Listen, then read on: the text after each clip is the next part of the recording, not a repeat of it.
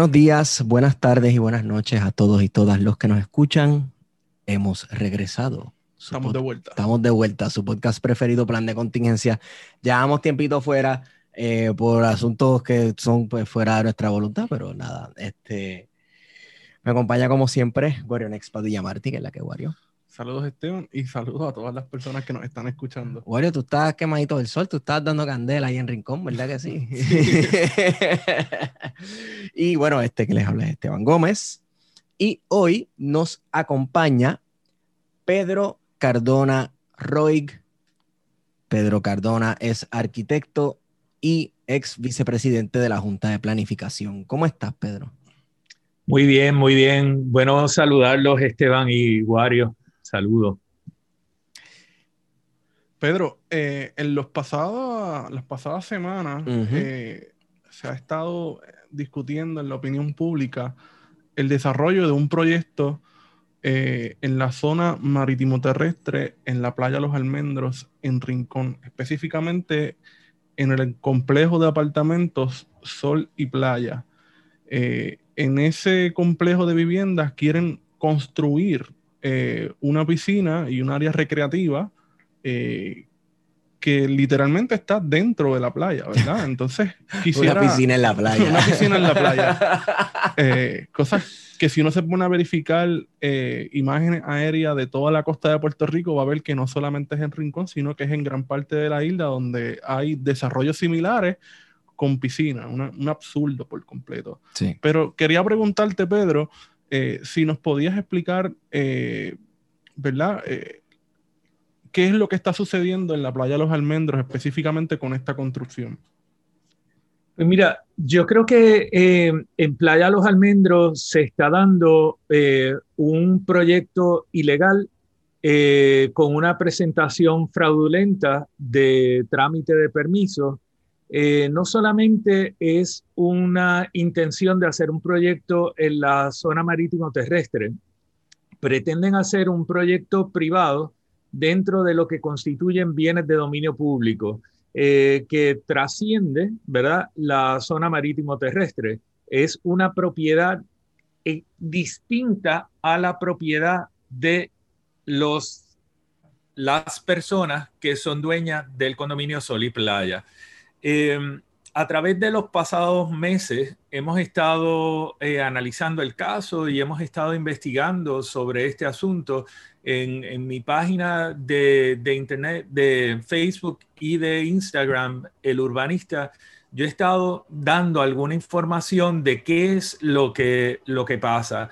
Y sorprendentemente, este es un tema que, yo manejo desde hace muchos años y que eh, domino o sea, lo, conozco, ¿verdad? Este, y, no, no es algo que yo esté haciendo incidentalmente, es algo que hago habitualmente. Y el caso de Sol y Playa es uno de los casos más dramáticos que hemos visto, pero como tú bien dijiste, ustedes dijeron en la introducción, este no es el único caso eh, en Puerto Rico, es un caso que se repite.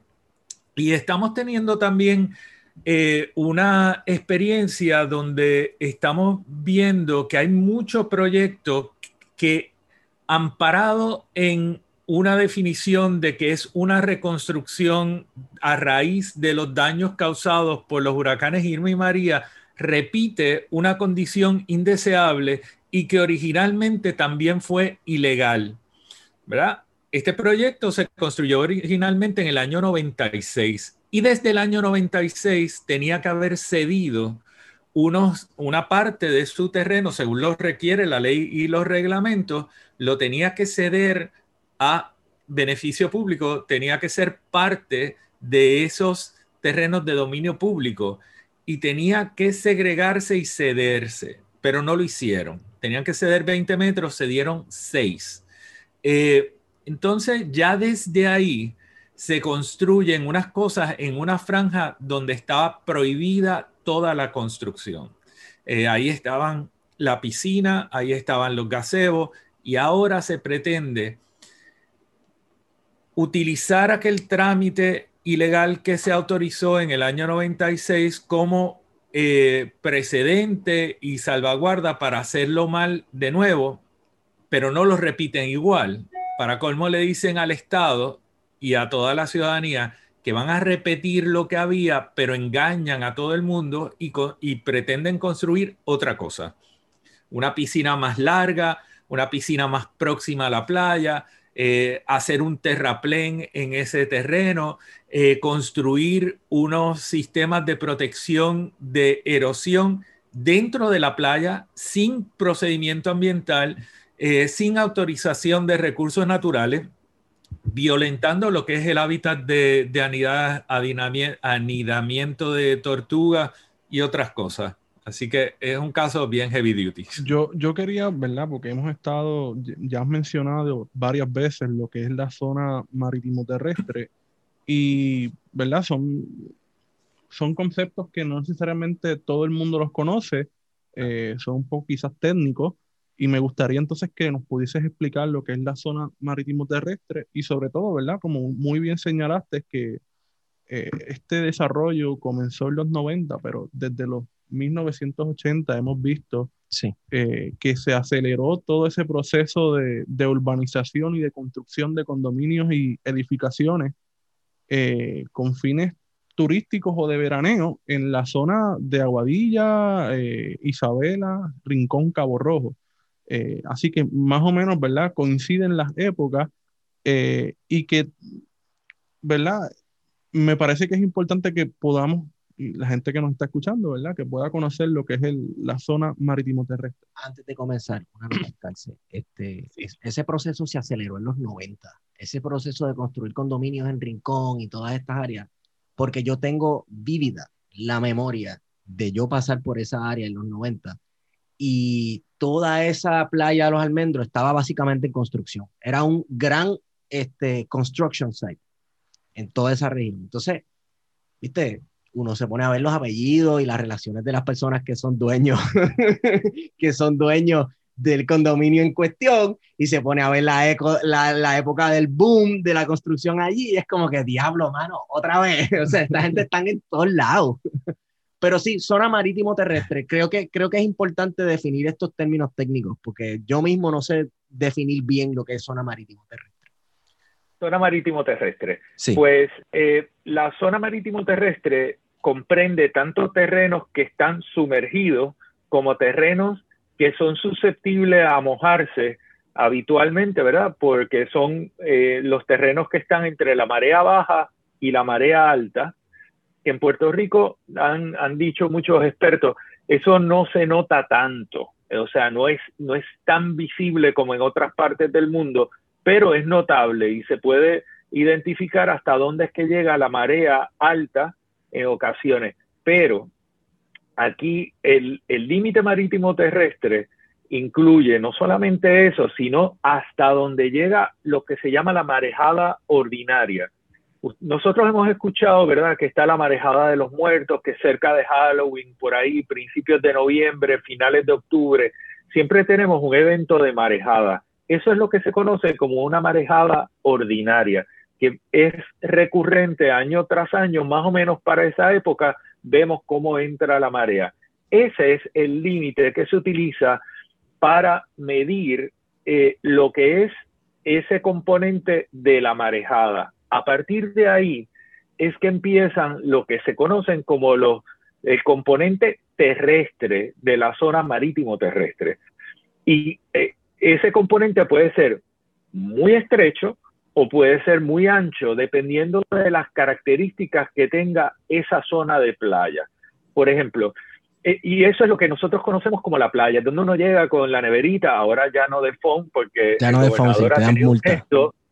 sí, él, él, él, no ha prohibido las neveritas de foam, pero las prohíbe que se lleven a la playa, cosa que es un poco eh, ridículo como tantas otras cosas. Pero bueno, ese lugar donde nosotros llegamos y ponemos la sillita de playa, eso es, es, es la playa, ¿verdad? Y su límite está definido por el punto hasta donde terminan las dunas o el punto donde comienza una vegetación madura o el punto donde se identifica que hasta ahí es hasta donde llegan las especies que son eh, marítimas y terrestres, como pueden ser las tortugas, ¿verdad? Que entran hasta un punto, pues hasta ese punto se conoce como parte de lo que es la zona marítimo terrestre. Y de ese nivel donde llega el límite de la duna, la vegetación madura o el hábitat de una especie y otros factores, ¿verdad? Porque estoy tratando de resumir. Sí. A partir de ese punto es que empiezan a contar lo que son los metros que se tienen que dedicar a la zona de salvamento o la, eh, la, zona de vigilancia. ¿verdad? La zona de salvamento es una franja de 6 metros, aproximadamente eh, serían unos 18 o 20 pies, eh, y luego de eso está unos 14 metros adicionales que es la franja de vigilancia. Y esa franja de vigilancia y esa franja de eh, salvamento no pueden tener ningún tipo de edificación. Y aquí es donde viene la parte que es un poquito compleja para describir sin, imágenes, pero, pero voy a tratar de, describirla. Eh, dentro de ese dentro de ese espacio puede haber una propiedad privada, ¿verdad? Hay una propiedad privada que de todos modos al tener un límite o un lindero o una colindancia que es la playa o la costa, pues esa propiedad tiene una servidumbre o un gravamen o una restricción que no permite que en esa franja de 20 metros se haga ninguna edificación. Si yo voy a la oficina de permisos y solicito un permiso para hacer un gazebo o para poner una verja, me la tienen que denegar porque en esa franja no se puede permitir construcción. Y lo dice el reglamento conjunto, pero lo dicen todos nuestros reglamentos desde el año 83. ¿Y qué pasa eh, eso no se ha seguido? Bueno, porque aquí nosotros hemos eh, permitido que una mafia de permisos se adueñe de la operación de esa gestión, eh, pero legalmente no se puede hacer. ¿ok? hay trámites ilegales que la gente ha emprendido y eso es lo que viabiliza que esto suceda. O sea, eh, la cuestión de, de, la zona de salvamento es que tú puedes ser propietario de, de, de ¿verdad? De un pedazo de terreno que dentro de del que está la zona de salvamento frente al mar, pero con todo y que es tuya, no significa que puedas construir ahí. Correcto. La, ley exige que esa franja siempre esté, eh, sea de acceso público y siempre esté libre y expedita. Eso es lo que dice la, la ley. Ahora, en el momento que ese dueño del terreno piense hacer una segregación, piense agrupar unas parcelas, hacer una construcción, como puede ser la que describí antes, un o una piscina o algo así, tiene que pedir un permiso y al solicitar ese permiso, la OCPE tiene que decirle, tiene que haber un deslinde. Y en ese deslinde se tiene que determinar por un agrimensor hasta dónde es que llega la playa, dónde es que comienzan esas franjas y se prepara un plano y ese plano es el plano que se va a utilizar para segregar y ceder para eh, al Departamento de Recursos Naturales con un fin público esa franja de 20 metros que estás obligado a ceder. Eh, en, en, muchos casos hemos visto que eso no ha sucedido.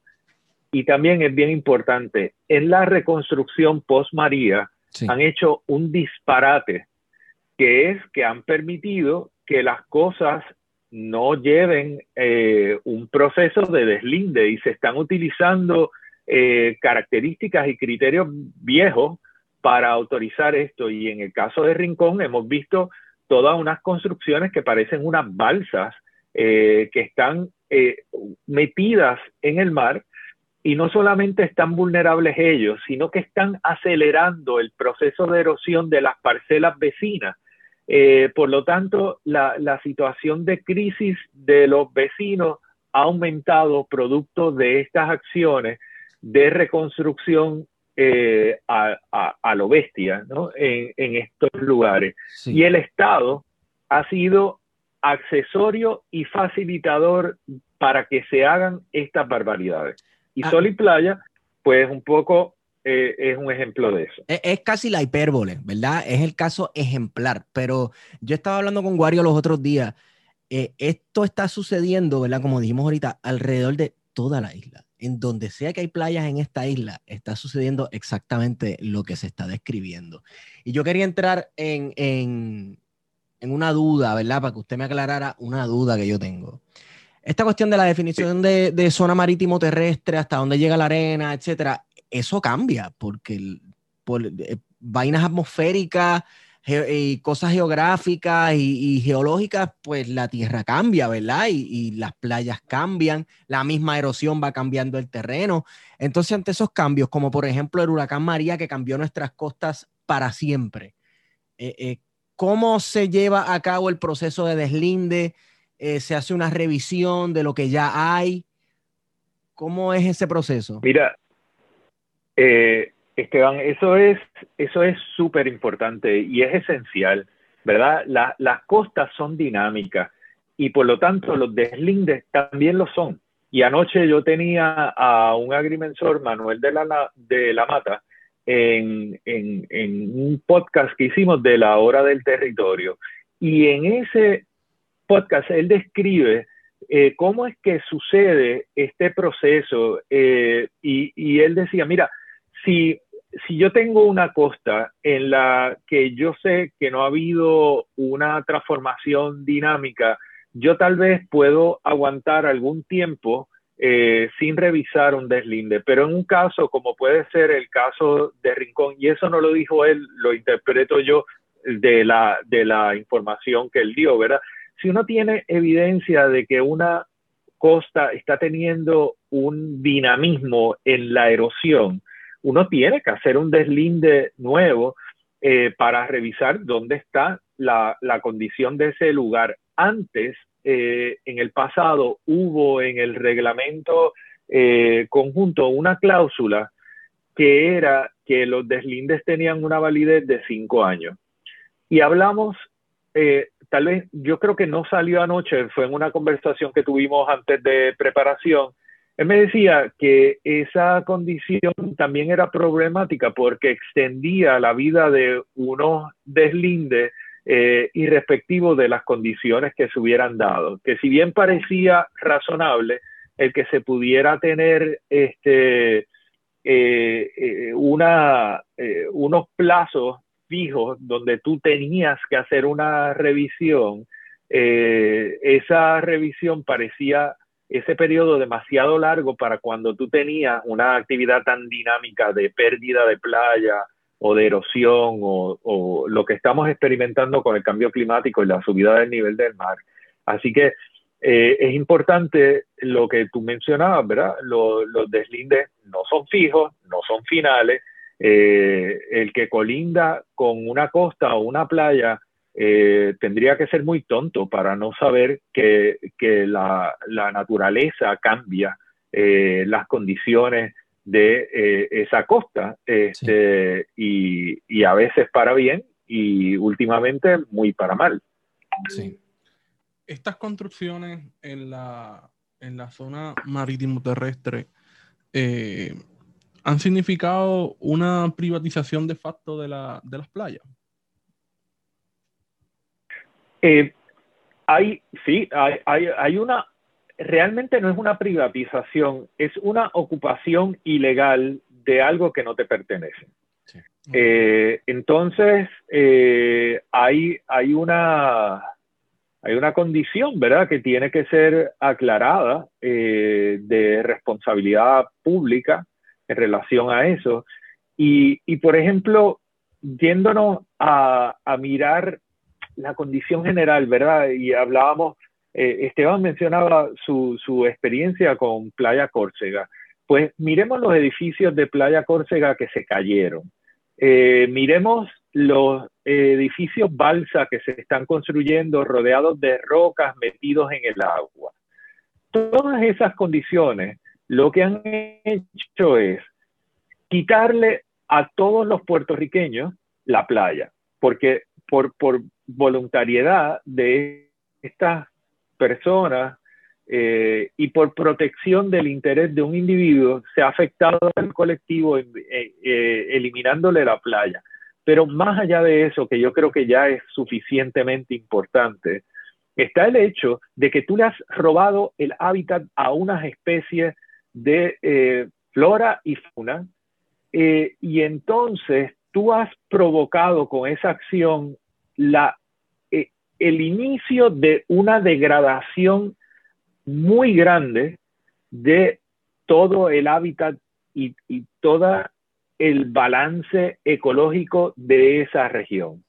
Vamos a ver próximamente en esa zona cómo se van a seguir muriendo aceleradamente los corales, cómo se va a afectar el subsuelo, porque se está provocando un depósito de arena que se extrae pues, por esa erosión que se está dando en la costa. Esa arena se está depositando mar adentro y se deposita sobre los arrecifes y sobre los corales. Estamos matando eso, por lo tanto estamos acelerando y dinamizando la acción de la ola y además estamos matando todas las especies que dependen de los corales, que dependen de la playa para mantener un balance. Así que el desastre ambiental que estamos provocando aquí es de una magnitud extraordinaria y la inconsciencia es brutal. Y yo no escucho a el incompetente secretario Machargo decir nada en relación a esto. Y eso es un área de su total y absoluta competencia y jurisdicción. O sea, que, que alarma muchísimo eh, lo que estamos viendo con esa persona, con esa agencia eh, y en Puerto Rico.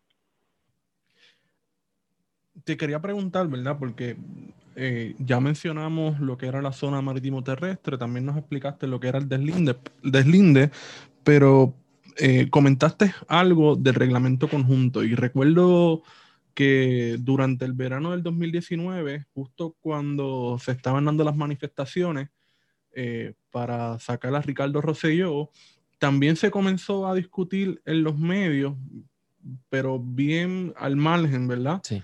Que la Junta de Planificación pretendía aprobar un reglamento conjunto.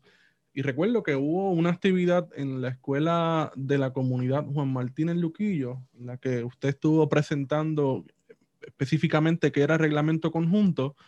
Eh, y ese reglamento conjunto, eh, por las presiones, eh, la, la, fiscalización que hubo, aunque se aprobó, fue declarado nulo por el tribunal. Pero pudiésemos explicar qué es el reglamento conjunto para aquellos que no, no conocen. Y de hecho hay un podcast sobre el, el, reglamento conjunto aquí con la compañera Maritza Reyes. Sí. Y Roberto Tomás. Y Roberto Tomás. Ok, súper. Este, mira, el reglamento conjunto surge de eh, surge en el año 2009 eh, a raíz de la aprobación de eh, la ley de reforma de permiso que fue una ley que redactó el equipo que estaba financiando la campaña de Luis Fortuño en la oficina de los abogados de O'Neill y Borges en Atorrey. Eh, y en ese proceso se, se trabajó con eh, lo que era un proyecto de ley que pretendía de una manera no abierta y clara centralizar la, el poder en la oficina de gerencia de permiso eh, para, pues obviamente, eh, facultar y, viabilizar lo que había existido en el pasado, que era un control centralizado, eh, donde tú solamente tienes que hablar con una persona para gestionar la autorización de tu proyecto, tu permiso, y que fue objeto de unos señalamientos de, de fraude, unos señalamientos de corrupción, ilegalidad, etcétera, en los años 90 y, y, que se había superado. Pues esta ley lo que hace es que vuelve a recrear una estructura centralizada y entre las cosas que hace es unir todos los reglamentos que tenían que ver con aspectos de planificación y que ordenación territorial y gestión del territorio, los concentra en un solo documento. Un documento de 900 páginas que acabó siendo o sea, además de todo lo negativo que he dicho hasta ahora, eh, lo hicieron mal. Eh, es un compilado agregado de partes donde la coordinación entre componentes nunca se hizo y la revisión de lo que eran los requisitos, los trámites, etcétera, tampoco se hizo. Así que crearon eh, un, dinosaurio que si uno busca la literatura de planificación a nivel mundial, te dicen, si vas a hacer un reglamento conjunto, no agrupes temas que son distintos en un documento y también no crees un reglamento monolítico. Crea fascículos o de tópicos o capítulos que sean adoptados individualmente con un reconocimiento de autoridad. ¿Quién es el que tiene jurisdicción aquí? ¿Quién es el que no tiene? ¿Cuándo se adoptó esta parte? ¿Cuáles serían sus revisiones? Ese tipo de cosas. Porque ese reglamento agrupa áreas temáticas que por necesidad tienen que ser revisadas anualmente y tiene otras que necesitan que no sean revisadas frecuentemente para garantizar la estabilidad de los procesos, los valores de los terrenos y la, la, estabilidad económica del país en última instancia, como son los aspectos de uso del suelo. Eh, aquí crearon el mastodonte y desde el año 2010 pues adoptamos el primer reglamento conjunto. Posteriormente, cuando yo estaba en la Junta de Planificación, el año 2014 hicimos una revisión encomendada por la legislatura eh, y en el año 2015, también encomendados por la legislatura, tuvimos que hacer una revisión.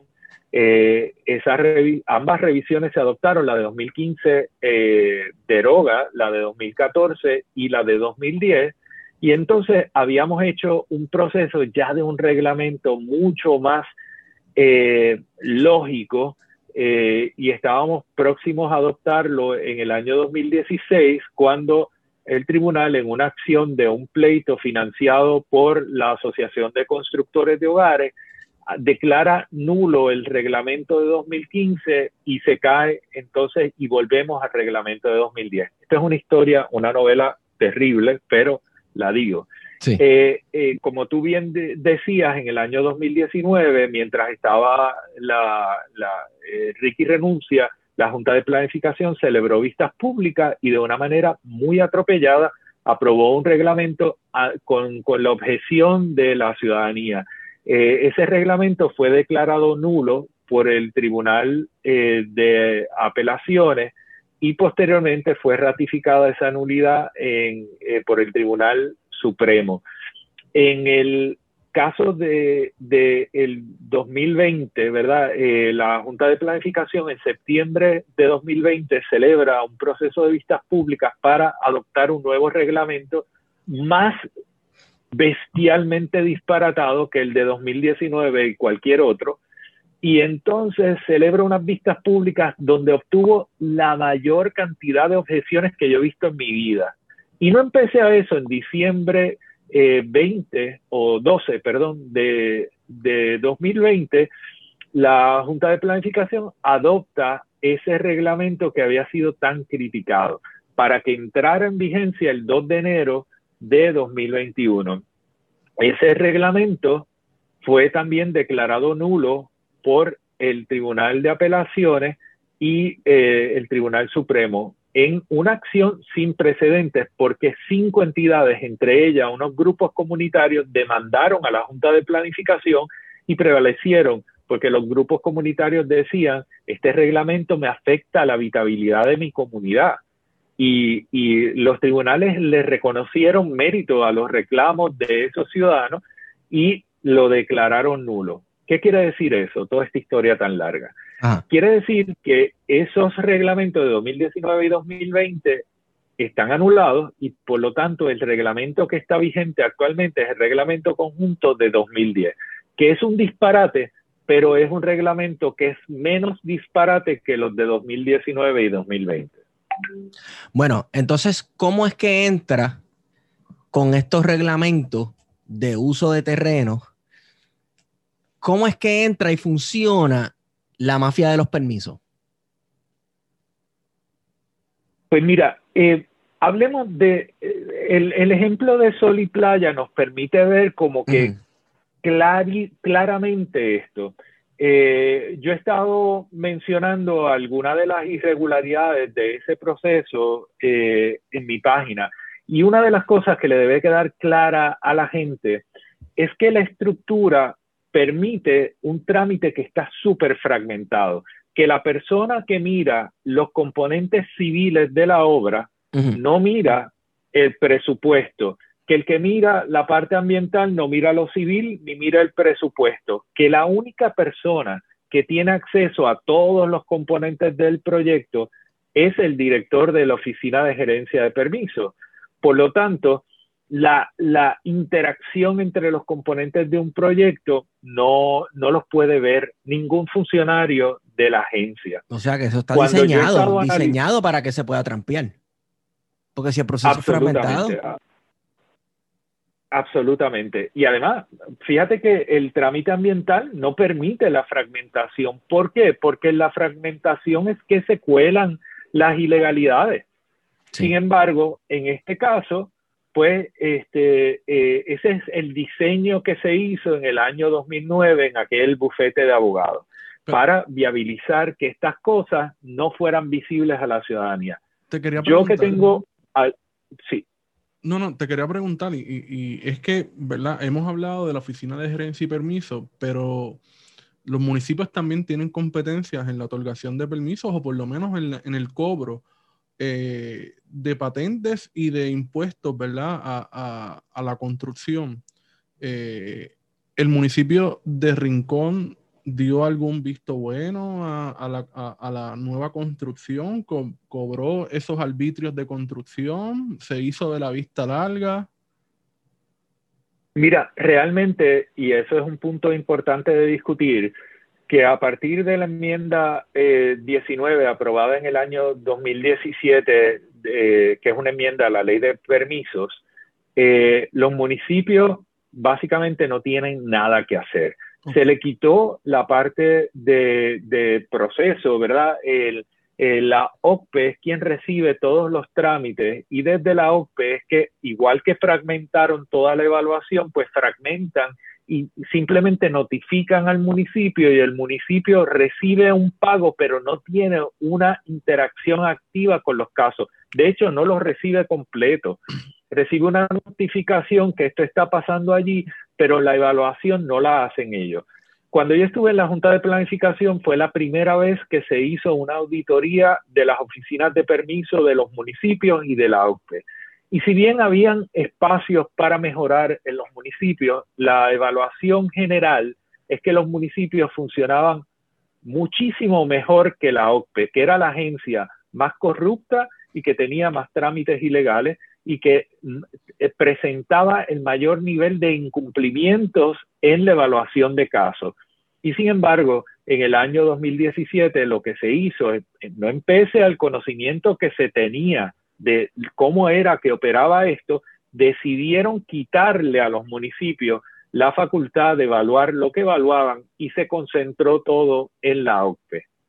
Entonces te pregunto, ¿verdad? Porque entonces puedo entender que a partir de esa enmienda, eh, los planes de ordenamiento territorial del municipio de Rincón pues no tienen ningún tipo de, validez si se habían protegido ciertos terrenos o cuál era la visión del municipio eh, respecto a desarrollos futuros en la zona costanera. Eh, así que el municipio de Rincón básicamente no tiene ningún tipo de injerencia, sino que es directamente el gobierno central. Entonces ahí quería preguntarte. déjame aclarar algo ahí, Wario. Este, en, en el caso del municipio de Rincón, hay que, eh, tengo que enfatizar que el plan territorial de Rincón aprobado en el año 2016 es el instrumento legalmente vigente en ese territorio. Y aunque en el caso de Sol y Playa eh, no, no hicieron caso a eso, esa es una de las razones por las que los permisos que se concedieron son nulos. Y eso no solamente lo tiene que defender el municipio, pero también la OCPE no puede autorizar nada que sea contrario a lo que está contenido en ese plan aprobado en el 2016. Así que toda acción que, lo haga de otra manera lo hace de manera ilegal. La OCPE maneja todo el, trámite, pero el instrumento que está vigente en Rincón es el Plan Territorial de 2016. Ok. Entonces te quería preguntar, eh, referente a la Oficina de Gerencia y, Permiso, eh, ¿cómo se da esa, esa, corrupción? ¿Es la presión de los facilitadores que buscan los permisos? La, sabemos que hay empresas, ¿verdad?, que se dedican a, la gestión de, permisos. Sí eh, que muchas veces están vinculadas con firmas de desarrolladores y abogados, eh, o es que la agencia misma eh, está llena de incompetentes? yo, yo en la agencia he conocido gente muy competente y muy vertical, pero fíjate una cosa. Por ejemplo, desde el año 2017, la, la Oficina de Gerencia de Permiso eh, le responde al Departamento de Desarrollo Económico. Eh, dos, tú tienes a unos funcionarios que son delegados de distintas agencias que están trabajando desde la OPE y quien los supervisa no es su agencia. O sea, eh, Ildefonso Ruiz, eh, que era el representante del Departamento de Recursos Naturales que en un momento estuvo delegado en la OCPE y que luego dirigió la división ambiental de, la OCPE o la división que no me acuerdo exactamente el nombre largo que tenía. Esa persona, al estar trabajando desde la OCPE, al, responder a las instrucciones, los tiempos y las presiones que le ejerce el director de la OCPE, eh, deja de operar como eh, velando por el interés del Departamento de Recursos Naturales y acaba cumpliendo con las presiones que recibe del que ve todos los días y que está encima de él o de ella para que saque X o Y componente de un proyecto. Y recordemos que también están viendo unas partecitas. Eh, en ese caso, hay múltiples instancias donde pueden haber intervenciones, pero además, miremos esto, el sistema de la plataforma sobre la cual operan los permisos en Puerto Rico es una plataforma privada, donde tienen acceso y, credenciales de lo que se llama supergerente, personas que no son del gobierno. Pero el Departamento de Desarrollo Económico también le ha dado eh, cuentas y acceso a personas que tampoco tienen que ver con el trámite de permiso. Y hay personas desde Fortaleza que pueden revisar, intervenir y participar de lo que es la adjudicación de un caso. O sea, que la Secretaría de la Gobernación, por ejemplo, podría entrar al portal que, si no me equivoco, es el Single Business Portal, entrar y decir, pero vamos a autorizar el, el permiso. O puede, o puede decir simplemente, oye, eh, acelérame este trámite, este, estoy viendo aquí en la plataforma que tal cosa está ahí, me llamaron, este, hay, hay, hay toda una, eh, una mogolla eh, que favorece mucho esa corrupción que ya estaba metida en el sistema, ¿verdad? Este, pero esto la viabiliza. Esto la hace más patente y evidente. Hay personas que están fuera de Puerto Rico, que fueron exfuncionarios, eh, que se han destacado como esos gestores de los proyectos imposibles y esas personas también tienen acceso a esas cuentas. Por lo menos eso es lo que se ha dicho desde adentro del Departamento de Desarrollo Económico y desde adentro de la Oficina de Gerencia de Permisos. Entonces, imagínate tú eh, cómo es esto. Además, ya de por sí, cuando tú me dices a mí que la plataforma es una plataforma donde hay una conexión abierta de los desarrolladores y la plataforma es una plataforma privada que se maneja por, por un grupo privado, ya, ya eso para mí es como que muchas señales que necesitarían tener toda una serie de explicaciones muy claras para eh, disuadir a uno de pensar que esto no fue hecho para, para que pudieran moverse los dineros y las influencias. Y todo esto bajo el conocimiento y bajo el aval y el respaldo de la Junta de Supervisión Fiscal, que es quien ha estado también encaminando que esto sea de esta manera. Bueno, y también pienso, ¿verdad? ¿Cómo conecta esto con extranjeros que van llegando, ley 22, ¿verdad? Y cómo eh, bajo la promesa, ¿verdad? De ciertas personas de que te voy a conseguir los permisos para que se pueda construir esa casa frente a la playa que tú quieres, ¿verdad? Como en un momento dado, me imagino que así se le se construyó la casa a Naudi Hernández, que era, tenía una playita privada, tú sabes, uno mira esa casa y esa casa es un desastre ecológico. Este, claro, eso fue anterior a, ¿verdad? Pero eh, es, no, eso sí, pero es un patrón, fue después, ¿verdad? Que no, fue después, pero... fue... Ajá.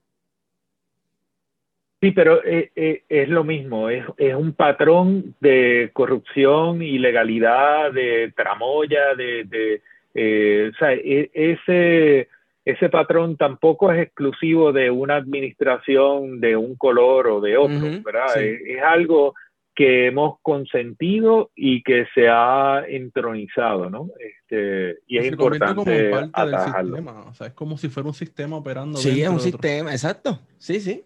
Sí. ¿Cómo, ¿Cómo opera el Departamento de Recursos Naturales en todo esto? Porque es que yo pensaría, ¿verdad? Que yo, yo he visto hasta, hasta los vigilantes del Departamento de Recursos Naturales armados y todo, ¿verdad? Patrullando, viendo que la gente no pesca con juez fuera, fuera, fuera de, la veda o, qué sé yo, ¿verdad? O dentro de la veda. Eh, eh, ¿Por qué el, el Departamento de Recursos Naturales eh, no sé, yo, y lo voy a decir así, ¿verdad? ¿Por qué permite que este tipo de cosas ocurra? Porque si yo veo que un tinglar eh, se está tratando de meter en un sitio de construcción a poner su huevito, yo en vez de llenar esa área completa de policías de la uniformada, de los azules, los llenaría de cuerpo de vigilantes de recursos naturales para proteger esa área, para que las tortugas puedan salir y poner sus huevitos lo más tranquilas. ¿Qué rol juega el Departamento de Recursos Naturales en, la mafia de los permisos, en determinar cómo se dan los planes de uso de terreno y este tipo de cosas?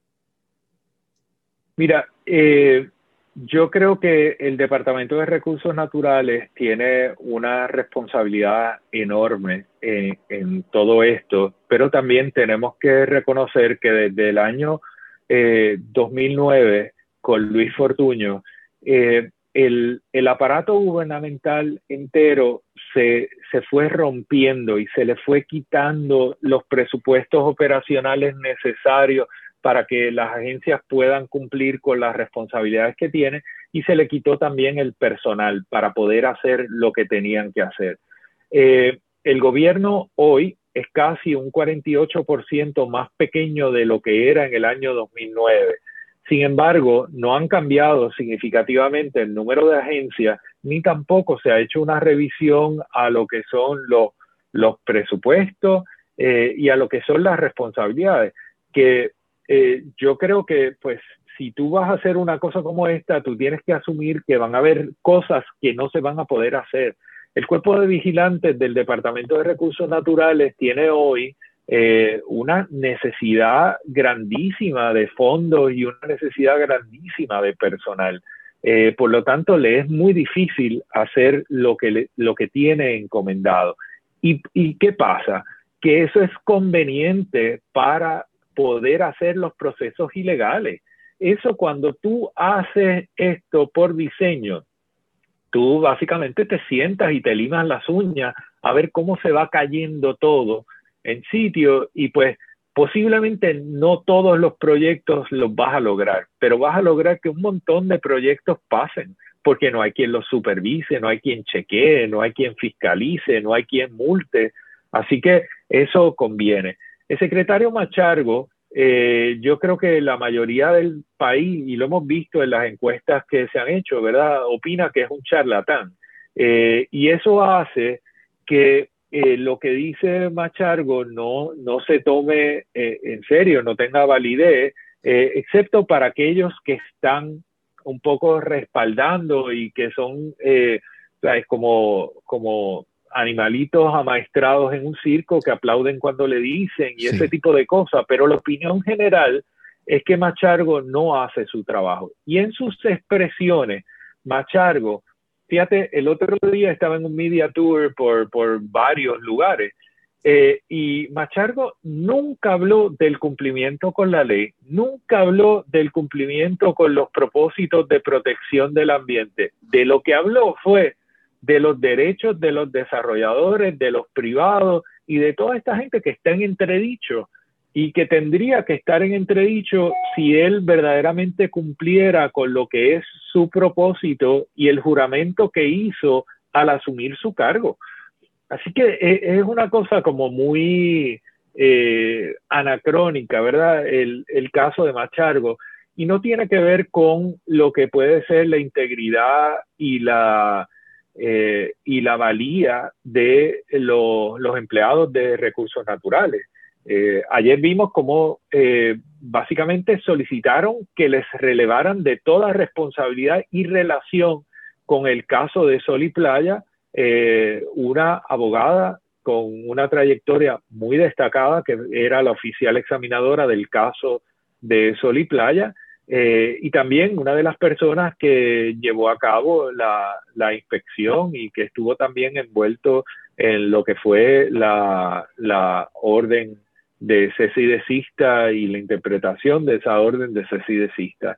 Eso quiere decir que estas personas eh, manteniéndose en la agencia, han rechazado la postura institucional que eh, profesa Rafael Machargo y han rechazado ser parte de estas actividades ilegales de Machargo en el Departamento de Recursos Naturales. O sea que parece, haber eh, un, parece haber un consenso de que este tipo no sirve para nada.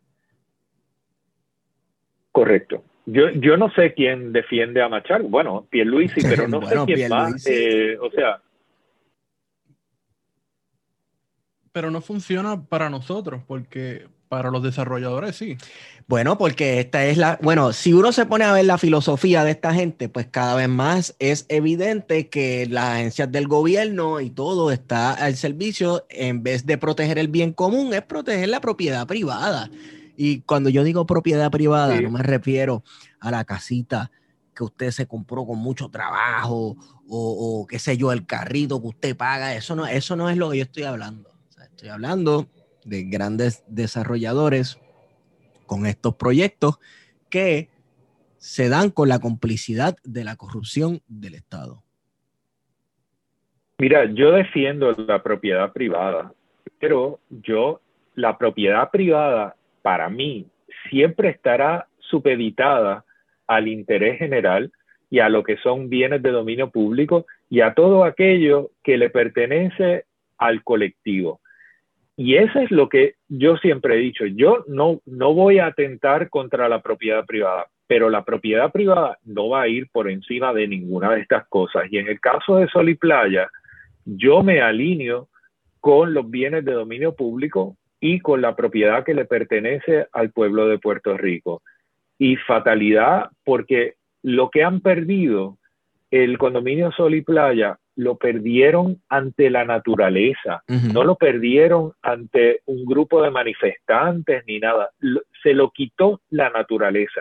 Oiga, y, no, pueden hacer otra piscina y se las va a volver a quitar, porque en esa es inevitable en esa área, va a volver a pasar.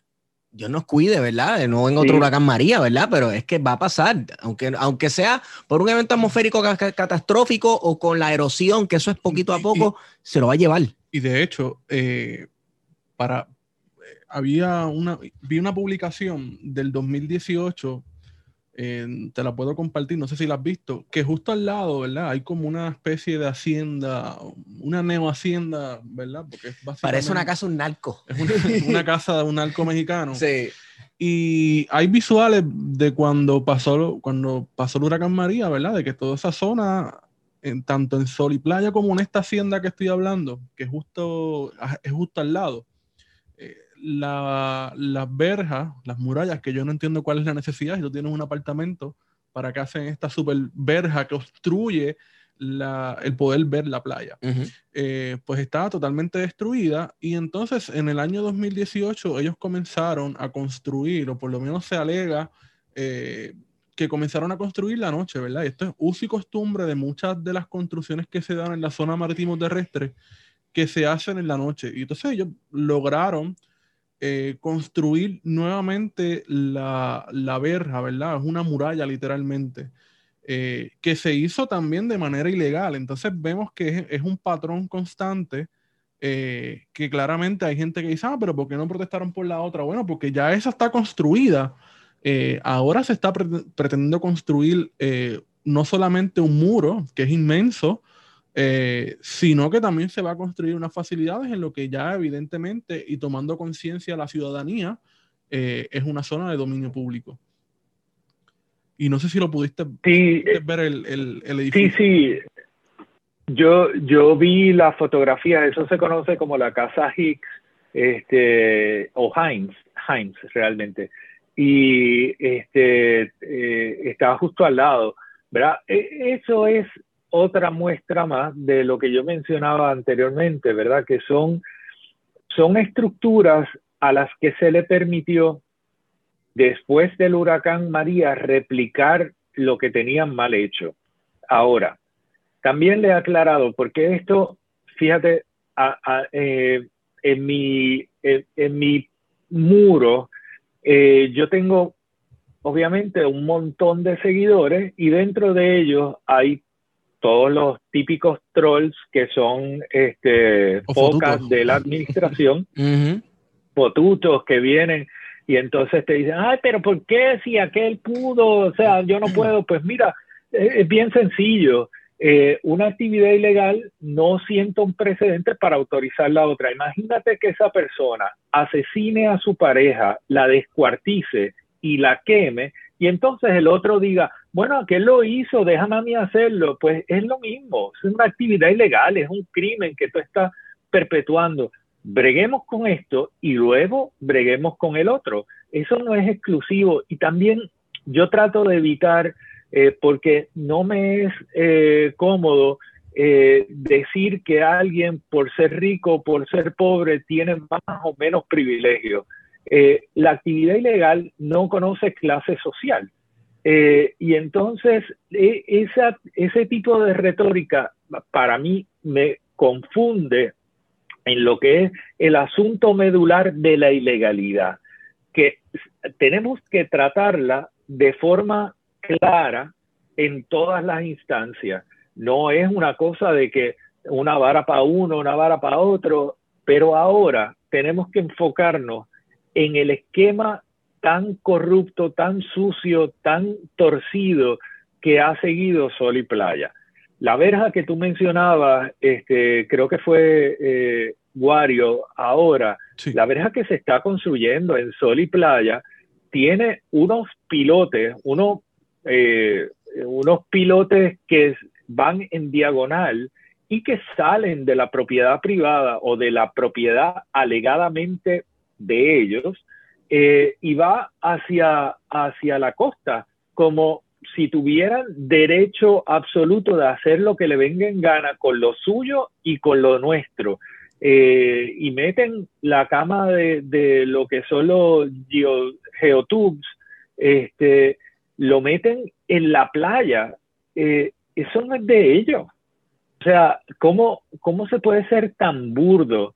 Luego, toda la, la, toda la cimentación que están haciendo y la inca de pilotes para la piscina es una barbaridad que está dañando ese subsuelo que además, a todas luces, esos son bienes de dominio público que tenían que haber sido cedidos desde el año 96 una barbaridad.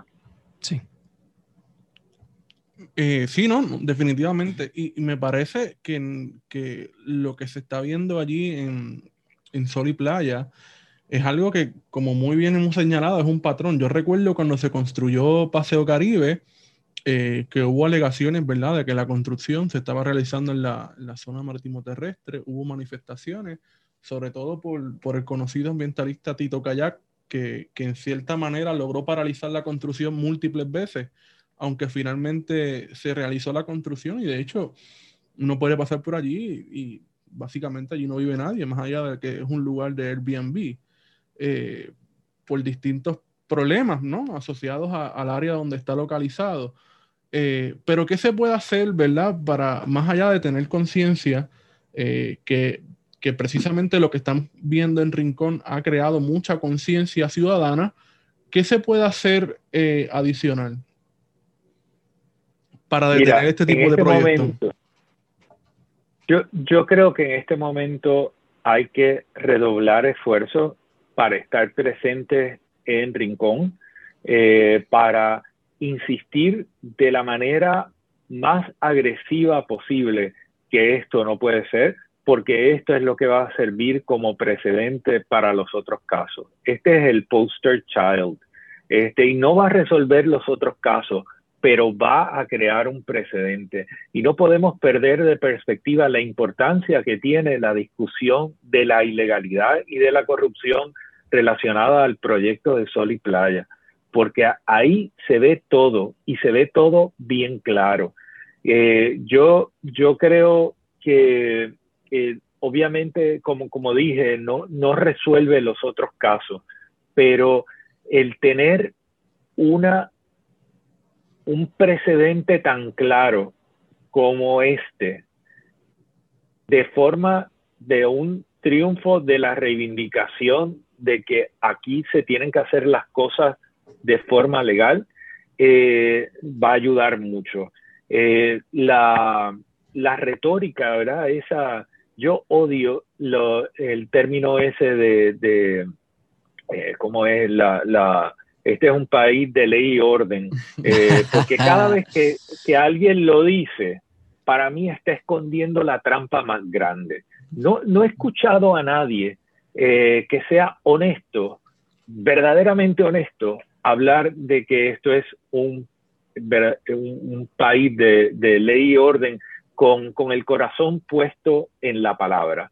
¿no? Son, son casi siempre gente que, que esconde muchas cosas eh, detrás de esa retórica. Eh, siempre que alguien dice esto es un país de ley y orden, eh, además de que, ¿verdad? Que tiene algo está escondiendo o también está justificando que la policía apalee a algún manifestante o algún inocente, etcétera, etcétera, que eso me trae el caso del compañero Waldemar Alcobas, que lo arrestaron allá en Rincón. Waldemar, te llevamos, es pana mío.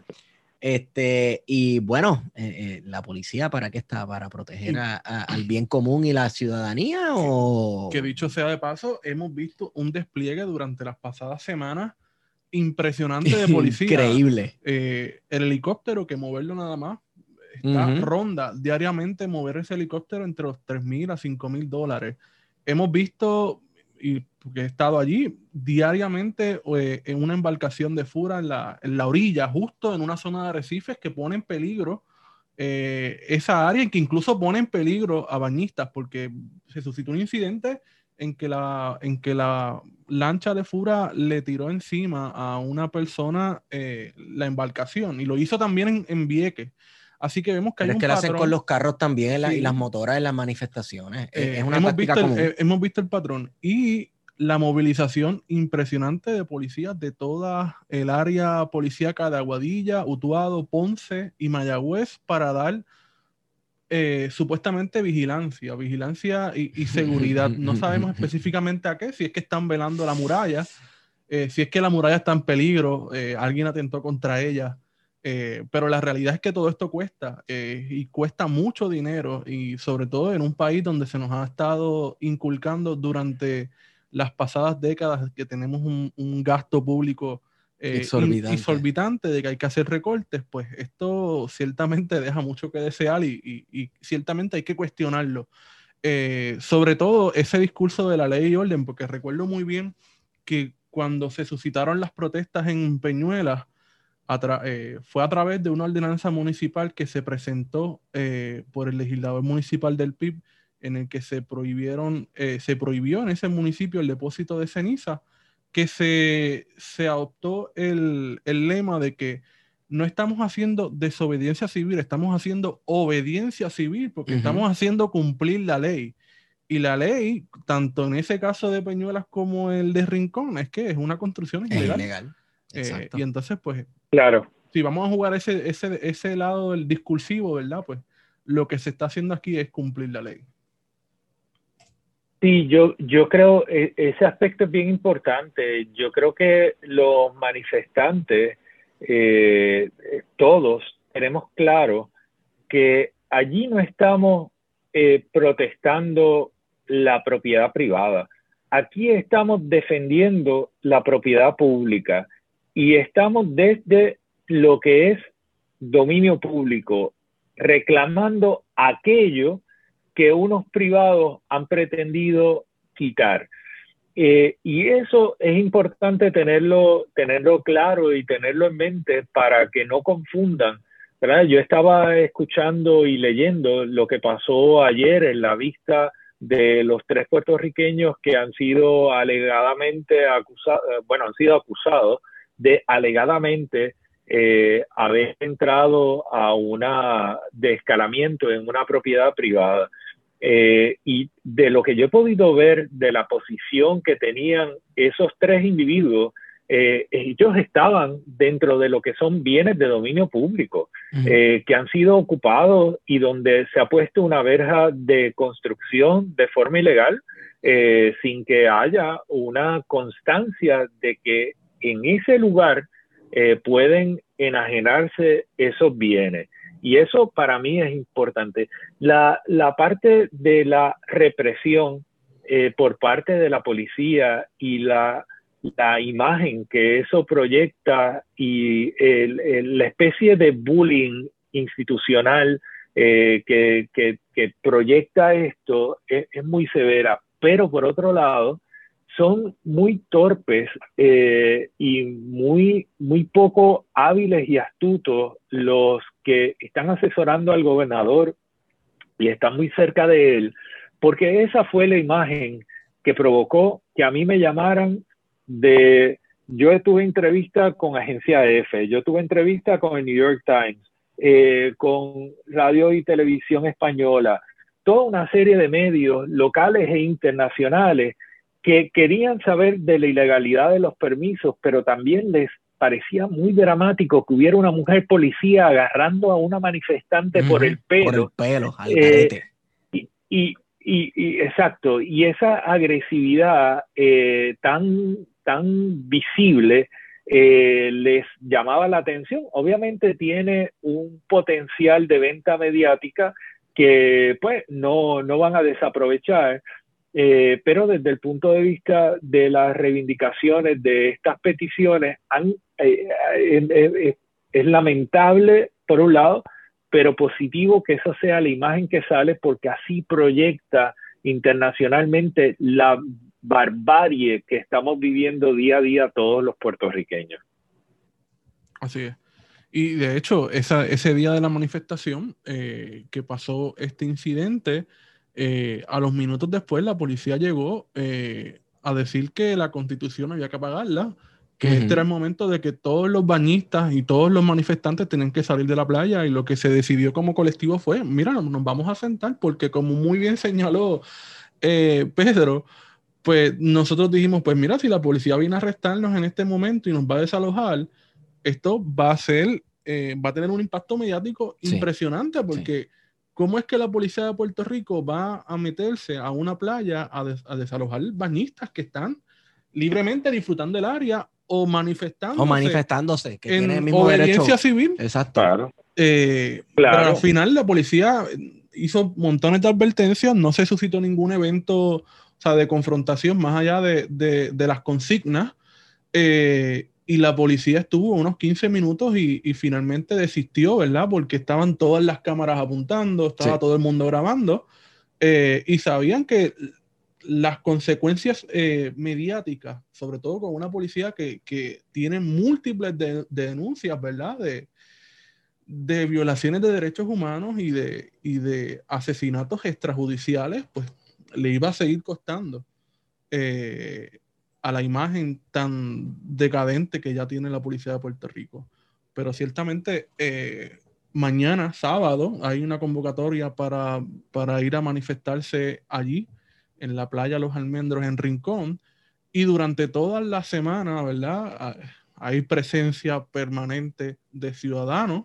Hay gente que está pernoctando en la costa y que de hecho, curiosamente, Marchado ha dicho que las personas que están en la playa están afectando el hábitat. Entonces es sumamente contradictorio y, demagogo, ¿verdad? Cómo entonces de repente una manifestación o la presencia de personas en la playa afectan el hábitat para los tinglares y carey, pero una construcción que claramente es ilegal, en la que se han apropiado de la costa, en la que hincaron pilotes, eh, pues no resulta en, una, en un problema para, para el hábitat de tortugas eh, marinas.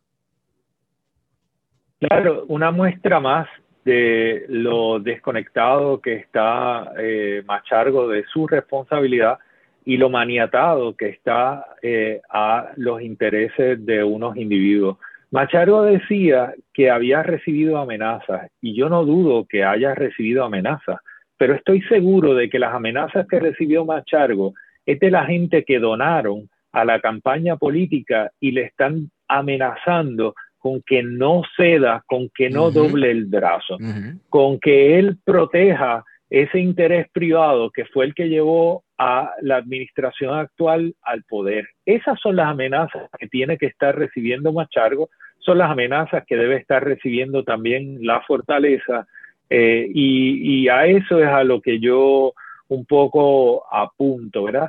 Eh, en, en, todo esto, gente, eh, para mí yo, yo tengo la impresión de que aquí hay una administración que no existe. Hay un gobernador que no sabe nada, que ya gobernador ausente. cuando era secretario, cuando era secretario de justicia actuaba exactamente igual, él nunca había visto nada, eso sucedió antes, eso sucedió después, no, yo no lo he visto, yo no puedo hablar de eso, ese caso está eh, por adjudicarse, obviamente sería impropio que yo haga exactamente lo, el mismo patrón. Eh, esto le afecta un montón a él.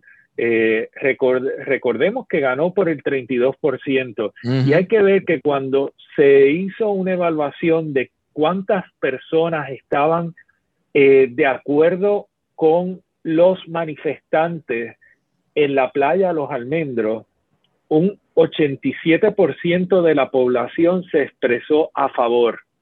Eso quiere decir que de los 10.000 personas que votaron en esa encuesta, eh, hay un por ciento que supera eh, lo que fueron los votantes que no votaron por, por Pierluisi. Quiero decir con esto que incluso aparentemente votantes de Pierluisi no estarían respaldándolo en, un, eh, en, esta decisión y tal vez no lo respaldaría en una próxima elección.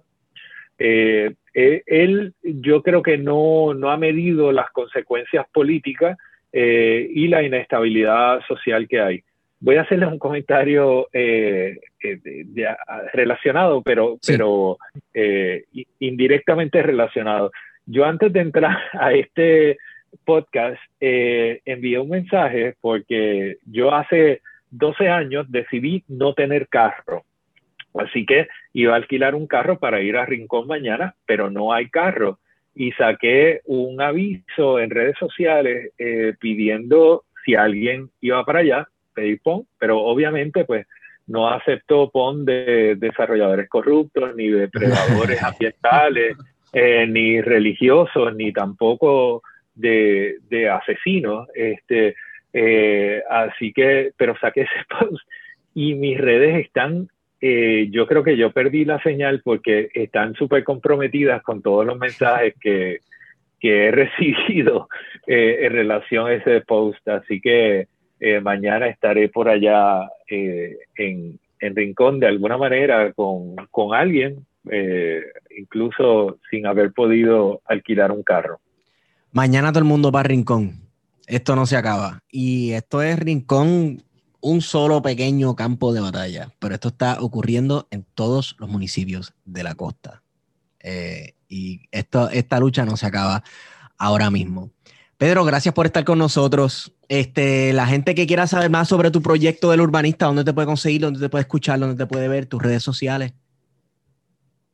Eh, gracias. Mira, eh, un placer estar con ustedes. La verdad que ha sido súper, súper chulo. Yo tengo eh, una página que se llama El Urbanista en Facebook y en Instagram también me pueden conseguir bajo El Urbanista. así que, y también bajo Pedro M. Cardona Roy, estoy en, en Facebook, estoy en Twitter, tengo también un canal de YouTube, eh, una estación de Spotify eh, y, o sea, estamos muy presentes en, redes sociales, hago podcasts, hago toda una serie de cosas, pero he estado muy enfocado en sacar información relacionada a Sol y Playa y al análisis de Sol y Playa. Perfecto. Guarionex, ¿dónde te consigo? Me consiguen en Guariocandanga en Twitter e Instagram. A mí me consiguen en Estigón por Twitter. Nuevamente, Pedro, gracias por estar con nosotros y con esa hemos ido con ustedes. Plan de contingencia. Yo quiero exorcizar a mis demonios. Es que ando por la vida causando pandemonio. Un Carmen termostato siempre llevo. Nadando por el fango de fármacos ajenos. La cúspide de Cusco, de ahí me caigo pensando que me tiro en un suicidio manco. Si finjo, soy un esfinge promedio. Pero si soy real, me llevo todo el medio. Figue a Poncio Pilato en la ducha. Como le hizo Pepe a Bruce al Brody, el de la lucha. Muchacha, ven pa' acá pa' hablar un rato. Que ando haciendo mantras, se jodió el termostato. Y ahora, ¿qué vamos a hacer? No sé. Y ahora, ¿qué vamos a hacer?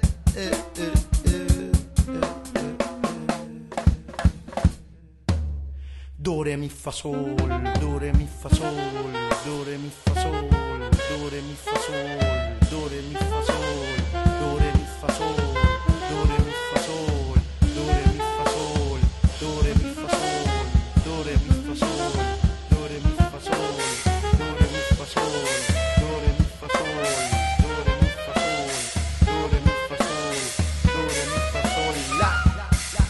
Desgracia, desdén despachado con el que todos me miran. Produce mil fobias con las que en mi daño me vuelvo pro. Bóquense voraces vocaciones, vuélquense volcanes. Vicosis, vacúnense, condenado soy pro. Ducto UPR, cero hashtags, otras siglas son ungido por rap, 10 0, otro con pro, que no se vendió ni los pros ni los cons. Yo ya nada te compro.